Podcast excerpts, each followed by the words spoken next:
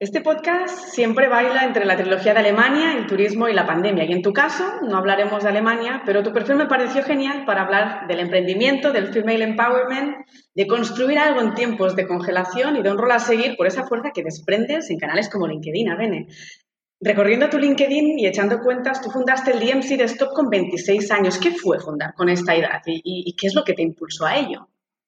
Pues es lo más fácil que, puedes hacer, porque a esa edad no piensas mucho las cosas, te vienen naturales, no tienes unas necesidades relacionadas con costes familiares y además eh, cuando has tenido una formación gracias al esfuerzo de tus padres y, tienes capacidad para llevar a cabo un, eh, bueno, pues el desarrollo de una empresa con una vocación como era mi caso tremenda, porque yo, fíjate, en Alemania precisamente me di cuenta de que yo nunca podría ser eh, empleada. Eh, permíteme que te cuente esta anécdota porque eh, yo estudié un año en Alemania la carrera y para ganarme un dinero pues empaquetaba unos perfumes en una perfumería de una ciudad pequeña llamada Worms.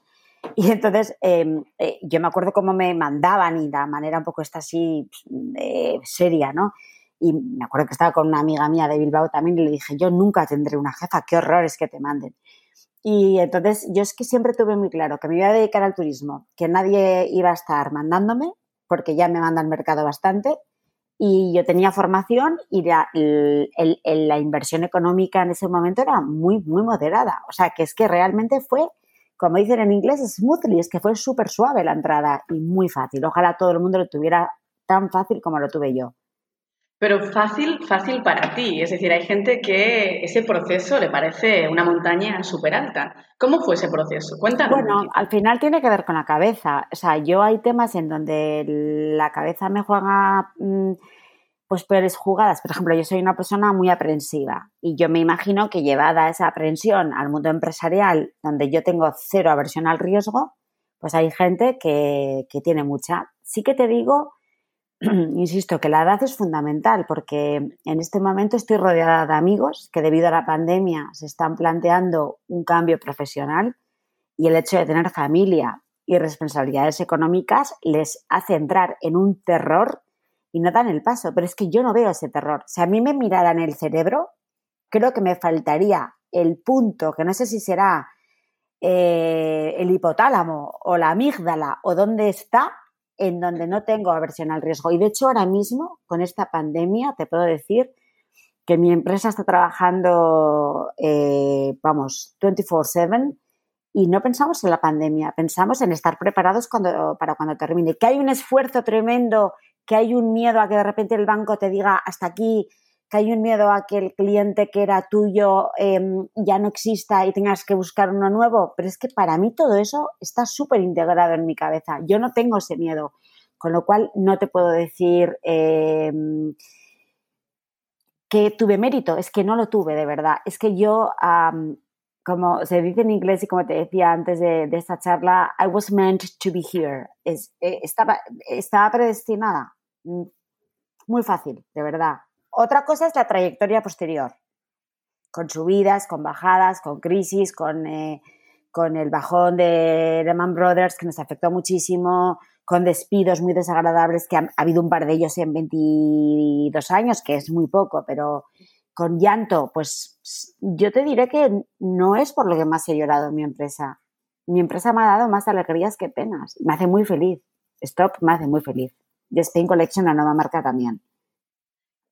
Vamos a centrarnos en este inicio. Eh, Stop ahora sois un equipo, si no me equivoco, de unas ocho personas. ¿Cómo empezaste? ¿Empezaste como one, woman show o cómo lo hiciste? Yo ¿Empezaste ya con un equipo? grande, yo lo bilbaíno.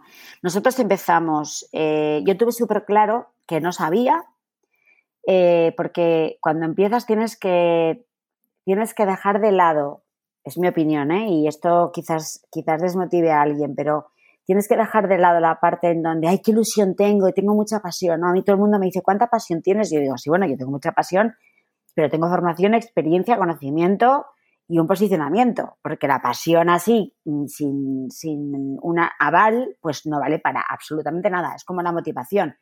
A ver, ¿a quién motivas? Por favor, motiva un listo, porque como motivemos al tonto, la tenemos clara, ¿no? Entonces, en ese momento yo sabía que no estaba en un destino de primera, de primera categoría, como era el caso de Bilbao, había una situación política muy compleja y yo lo que hice fue irme a, Barcelona, donde había gente que me podía enseñar. Entonces yo empecé con dos personas en Bilbao y con dos en Barcelona que busqué por el periódico La Vanguardia. En un anuncio. entonces, o sea, yo no es que fui. Hay gente que dice, jo, no fue a Barcelona porque ya tenía negocio allí y le empujó económicamente a empezar. No, no. O sea, yo me, arriesgaste? yo me arriesgué, me financié, puse un anuncio en la vanguardia esas dos personas se quedaron conmigo más de 10 años cada una y luego ya pues eh, eh, hubo una evolución de stop hacia, hacia, bueno, hacia una parte donde digamos que no encajaba tanto como fue el inicio y bueno, y sí que es verdad que ha habido cambios de, de equipo, pero es que son 22 años. Claro. ¿Ha habido procesos en los que reconoces haber perdido y haberte equivocado? Constantemente. De hecho, te diré que yo hago prácticamente todo mal. Lo que pasa que hay un par de cosas que hago muy bien y deben de ser las que hacen que una empresa se mantenga y tire. deben de ser. O sea, me, ha debido de caer la estrella, la, la, con la varita diciéndome, tú que haces esto muy bien y estas cinco cosas muy mal, justo es la de ser empresaria.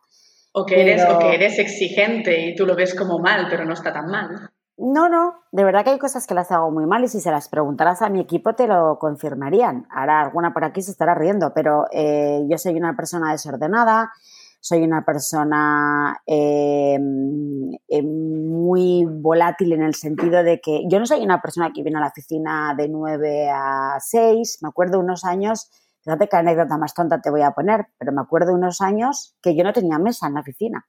Y te hablo de 8 o 9 años porque yo no iba a la oficina. O sea, todo ese tema del teletrabajo a mí es que me ha pillado ya, o sea, desobrada total, porque em, yo eh, ha habido veces que me he escapado 15 días a un hotel a pensar, a trabajar.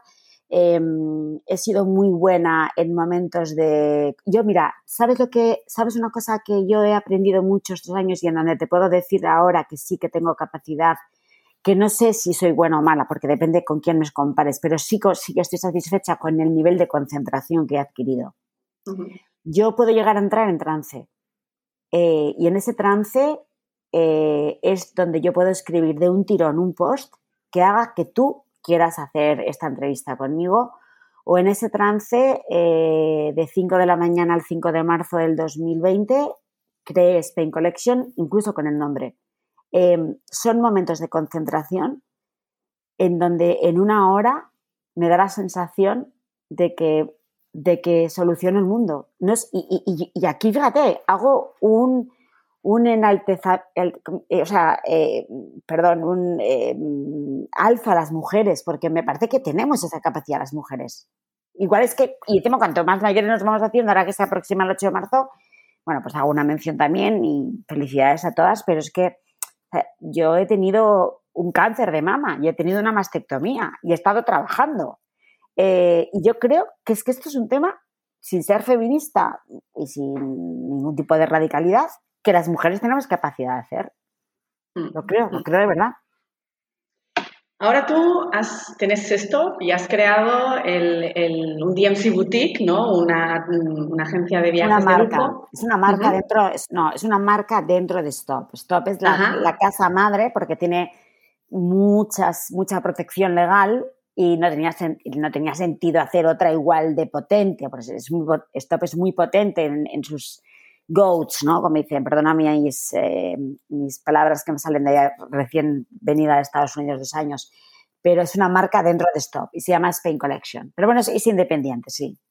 Genial. Es el tema de viajes a medida en general, ¿no? Es para mí, desde mi punto de vista, es como un, un, un tema, un, un DMC es como mucha dedicación. Eh, y a veces yo sí que lo pienso que no está valorado como debería ser, porque pagas por un servicio, una gestión, una atención antes, durante y después del servicio, pero en muchos casos el producto en sí eh, está como muy marcado por el precio del mercado. tú, a pesar de ello, apuestas por esa marca. ¿Cómo ves esa rentabilidad de negocio? Es decir, ¿de dónde viene esa fuerza después de ya trabajar muchos años en viajes a medida, incentivos? Es que yo no me paro y de nuevo vuelvo a las fortalezas, ¿no? A las pocas fortalezas que tengo. Mira, yo no me despisto ni media.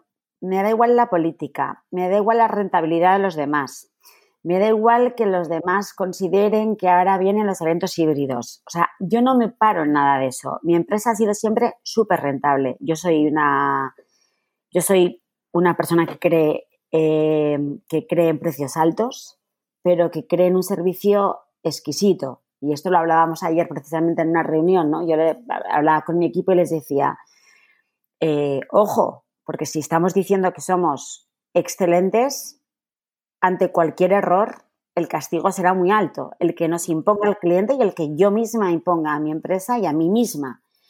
Entonces, yo nunca me he parado a pensar en que he trabajado mucho para que después la rentabilidad. No, es que mi empresa ha sido siempre muy rentable. Mi empresa ha empezado a tener problemas financieros eh, absolutamente normales dentro de la pandemia.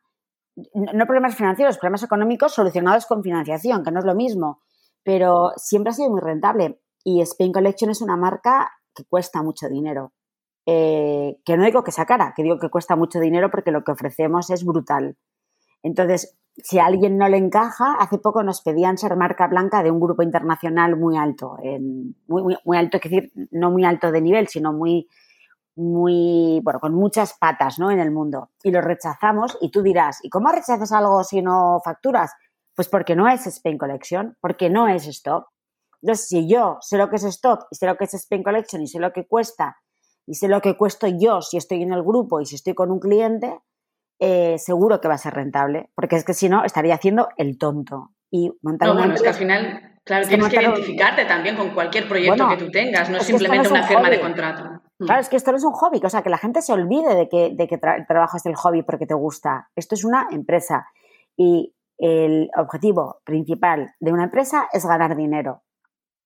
Y yo lo tenía siempre súper claro. Y me acuerdo una vez una tontería soberana que escuché de alguien que decía que yo tenía que ganar algo más porque como tengo una familia y él estaba soltero, yo decía, pero ¿qué dices? O sea, yo también he estado soltera cuando monté esto y siempre he tenido muy clara la rentabilidad de la empresa. O sea, mi empresa es rentable. Y si no sabes lo que haría, pues mira, igual sería panadera y vendería pan y sería rentable también. Es que, por favor, no equivoquemos la pasión por el trabajo con el que gano poco y tampoco nos metamos en unos llantos de estos de, ay, qué poco rentable es lo que hago. No lo hagas. Yo tengo, yo tengo colegas que cogen las sobras de los viajes. El, el, cliente hace el viaje entero y a ti te da un guía y unas entradas. Pero luego tú en realidad te empapas del viaje entero, te lleva muchísimas horas y hay problemas. ¿Y ganas poco? Pues ten clara tu filosofía. ¿Cuál, ¿Qué es tu empresa? ¿Qué quieres en tu empresa? Y de nuevo te digo que es que a mí me vino como muy, muy natural. Entonces, en ese aspecto, yo nunca, nunca he dejado de ser rentable. Ahora soy nula, porque ahora no vendemos nada, imagínate, este año es tremendo. Bueno, la situación es, distinta, ¿no? Es, una cosa externa a tu filosofía de empresa, está claro. ¿Qué has hecho durante la pandemia? Trabajar muchísimo, más que nunca. Nosotros en la pandemia eh, creamos Spain Collection porque eh, yo estaba viviendo en Palo Alto, en California, mi equipo estaba en España y el 5 de marzo ya se, creó Spain Collection. Desde el 5 de marzo te puedo decir que trabajamos sábados y domingos. Es brutal. El, el producto de Spain Collection es tan auténtico para el cliente extranjero que, que estamos, nosotros conocemos ahora talleres de, pintar oro. Conocemos al mejor camisero de camisa blanca de España. Conocemos la fusión de artesanía japonesa con sevillana. Nosotros llevamos a un cliente a ver la vestimenta de un torero desde una celosía. O sea, todo eso es un trabajo brutal. La firma de tarifas dinámicas con los hoteles, hoteles que están cerrados, que tienes que reunirte con ellos de una manera súper compleja. Y luego otra cosa que yo he hecho, quizás irresponsablemente, aunque he intentado que no sea así, es ir físicamente a los sitios. Me paso el día haciendo PCRs para garantizar que al que voy a ver no le voy a traspasar absolutamente nada, para estar yo también segura, pero es que si no me ven la cara, ¿cómo me van a dar una tarifa excelente? Es que me tienen que ver. Eh, y lo digo en contra de, de, un podcast donde no se me ve la cara, espero convencer con la palabra, pero eh, por ahí hemos tirado mucho. Hemos, nos hemos gastado una barbaridad en viajes por España en esta, en esta, perdón, en esta pandemia. Y Spain Collection está preparada, Stop está durmiendo, ya estaba muy preparada, y saldremos cuando nos dejen. ¿Y tu filosofía para resistir? Porque, bueno, tienes planes que te ayudan a mantenerte activa, pero al final esto es la, la pandemia afecta. Súper complicado eh, y no pensándolo. Mira, cuando quizás es porque también yo en procesos personales he tenido vivencias duras, ¿no? Pero tú, eh, o sea, yo siempre pienso que si a mí me pilla la quiebra, porque, ojo, que aquí no está libre nadie de, una quiebra, de un final de empresa, a mí es que me va a pillar trabajando. Es que yo más que nunca ahora entiendo la frase de morir con las botas puestas. O sea, a mí no me va a pillar en la cama. O bueno, no sé que sean las 4 de la mañana, pero vamos. Eh, hemos pintado un cuadro. Spain Collection es un cuadro, es un cuadro maravilloso, lleno de productos eh, fantásticos. Em, mis negociaciones con el banco y con cualquier tipo de fuente de ingreso, de apoyo en el, en el COVID eh, son constantes, me llevan mucho tiempo y yo como propietaria de esta empresa, aunque la dirección general la lleva otra persona porque no es mi, como te he dicho antes, yo no soy buena en muchas cosas y, fundamentalmente no soy una buena directora general, con lo cual tengo la mejor para esto, ¿no? Eh, pero la financiación la tengo que buscar yo y, estoy cada semana eh, sufriendo con esto.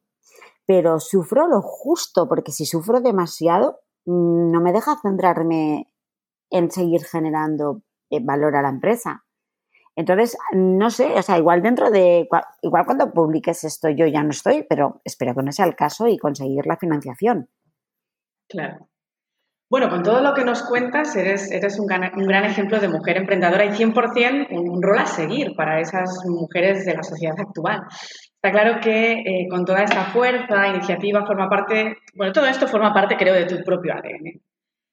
¿Qué crees que hoy en día sigue faltando ahí para que la lucha del empoderamiento femenino sea todavía pues como el gran tema y tan necesaria? Pues dejar de pensar en ello ya y actuar. O sea, es que es muy aburrido el tema. O sea, yo estoy muy aburrida. O sea, a mí, fíjate, yo además es que, claro, no me siento capacitada ni siquiera para opinar aquí, porque yo nunca he tenido una, un no por ser mujer. Yo tuve noes cuando era muy joven. Yo me acuerdo cuando el Fondo Monetario Internacional no me eligió con 26 años para montar un evento en Barcelona, pero no era por ser mujer, era por ser muy joven, porque la competencia, que son amigos míos, em, eh, en ese momento tenían 15 años más que yo y yo me imagino que el Fondo Monetario Internacional preferiría tener a alguien con más experiencia. Y es que les, les alabé el gusto porque yo, bueno, me presenté muy entera como soy yo, pero en el fondo quizás no estaba tan preparada a mí es que me aburre tremendamente este tema ya del empoderamiento femenino, masculino y tal. O sea, yo, em, yo soy muy respetuosa con el resto. Eh, no sé qué circunstancias tiene cada persona. Te puedo decir que conozco a muchas mujeres, pero muchas. Y, y como te digo, vengo de Palo Alto, vengo de California, o sea, en diferentes países, he vivido en Alemania que son pilares fundamentales de sus familias económicamente hablando. Y bueno, y como decía hace poco una, actriz española que me encantó, antes nuestras madres nos ponían las lentejas y ahora las ponemos y las pagamos. Pues, pues fíjate, o sea, es que es tremendo. O sea, yo, yo he aprendido a cuidarme ahora, a mis 49 años.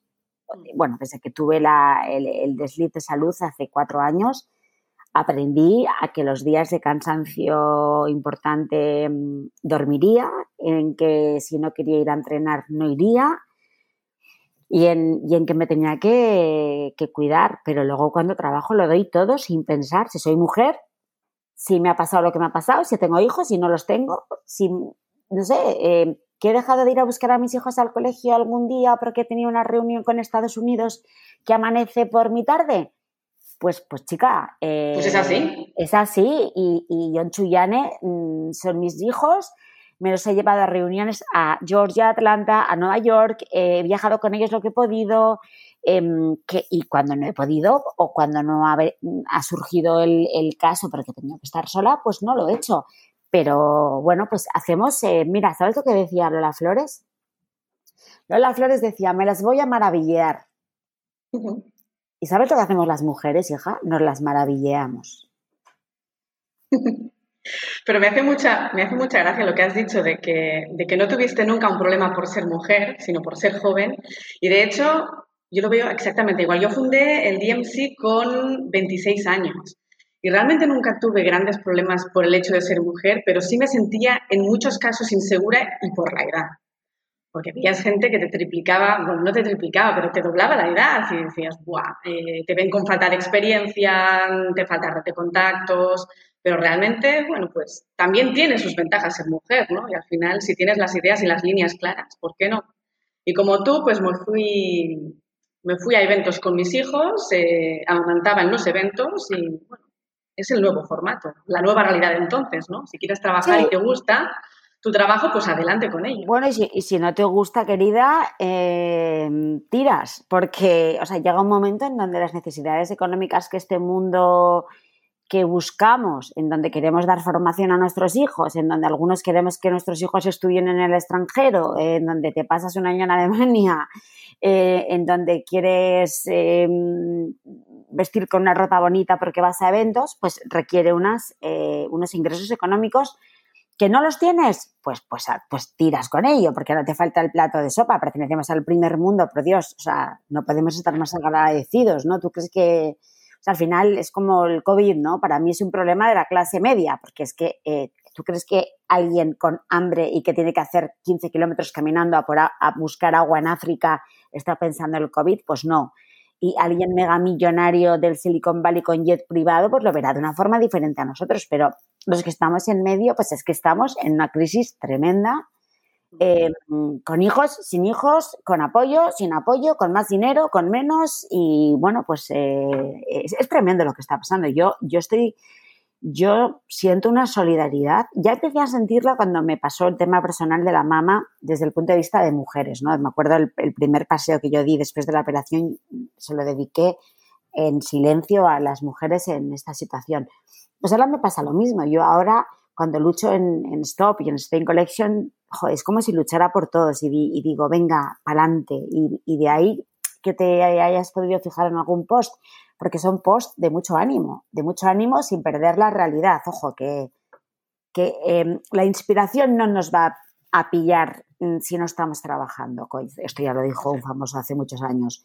Pero bueno, pues sigamos adelante con lo que tenemos, con las herramientas que tenemos. Como Mario Bros, hija, te van dando herramientas y las que tienes las usas.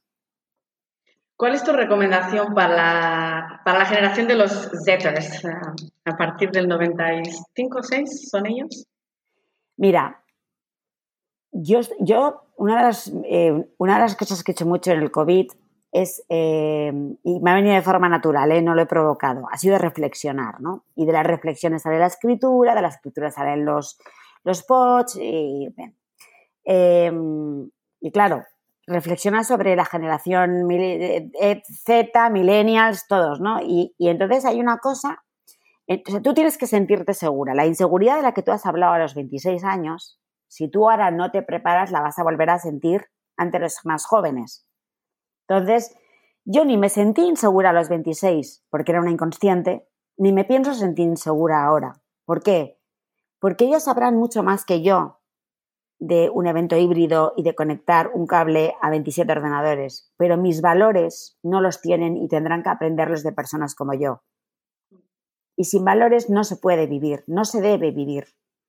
Entonces mi recomendación es que, mm, primero, que no tengan soberbia, que no piensen que porque, sean, porque tengan miles de seguidores en Instagram son una entidad.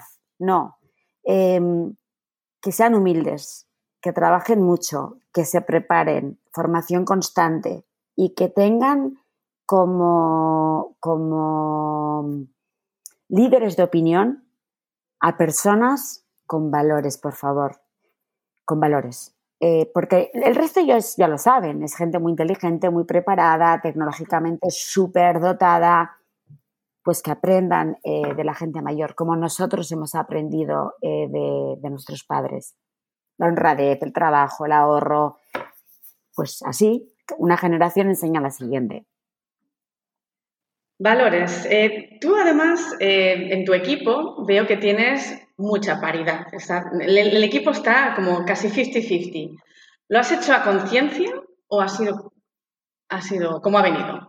Ay, no, es que te he dicho antes que me aburre mucho este tema. Perdón, perdón, perdón por las personas que, que, o sea, y por las normativas, tal, porque además yo, a mí me consta que hay, hay em, situaciones burocráticas en donde para acceder a algo tienes que tener no sé cuántas mujeres de esta edad y tal. No, pero te voy a decir la verdad. Em, la contratación de gente cercana a los 50 años es un hecho en mis 22 años de empresa.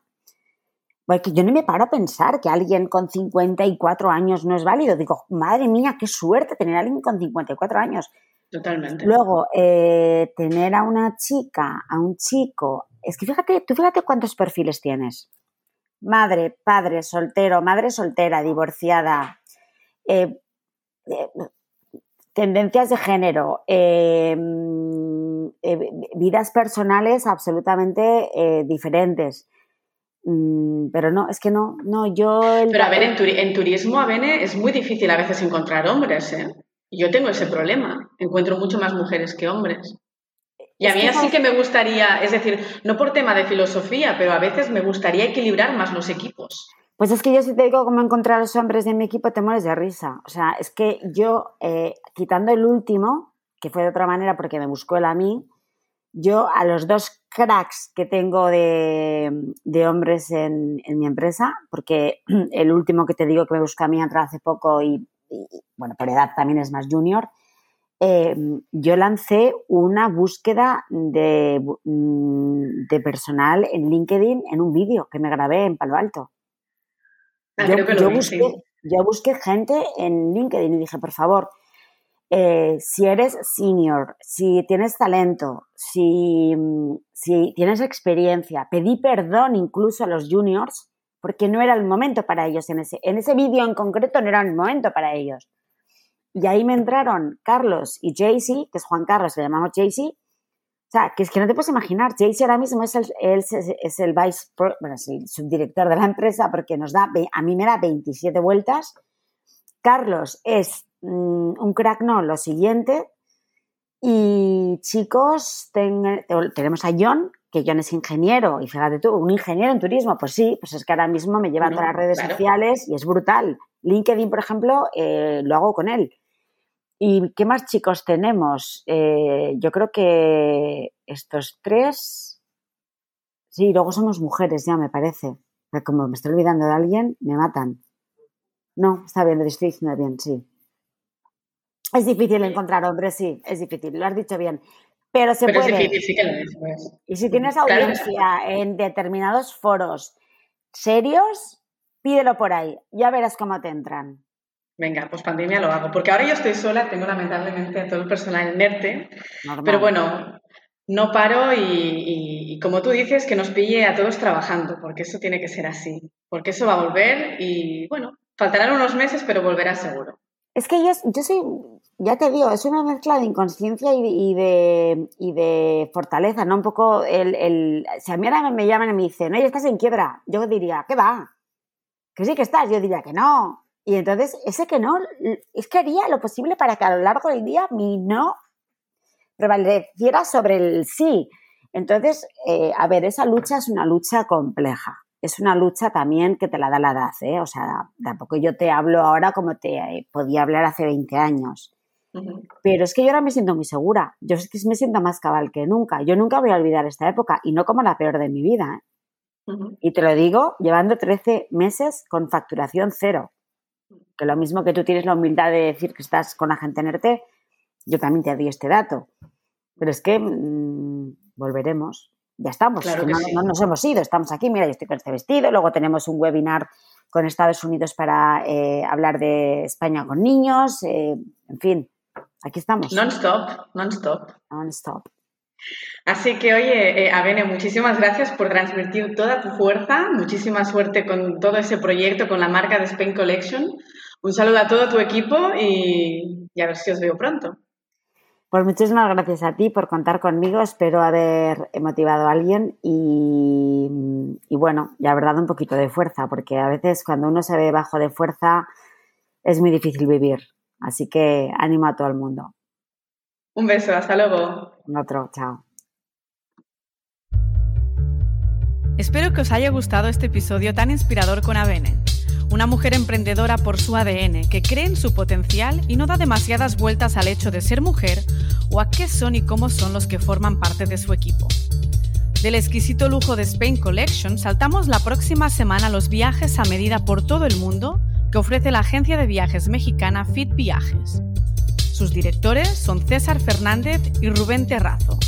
Ellos nos contarán cuál es su situación con la pandemia en México, cómo es su cartera de clientes, cuáles son sus estrategias para mantenerse y hablaremos mucho de cómo el viajero mexicano ve Alemania.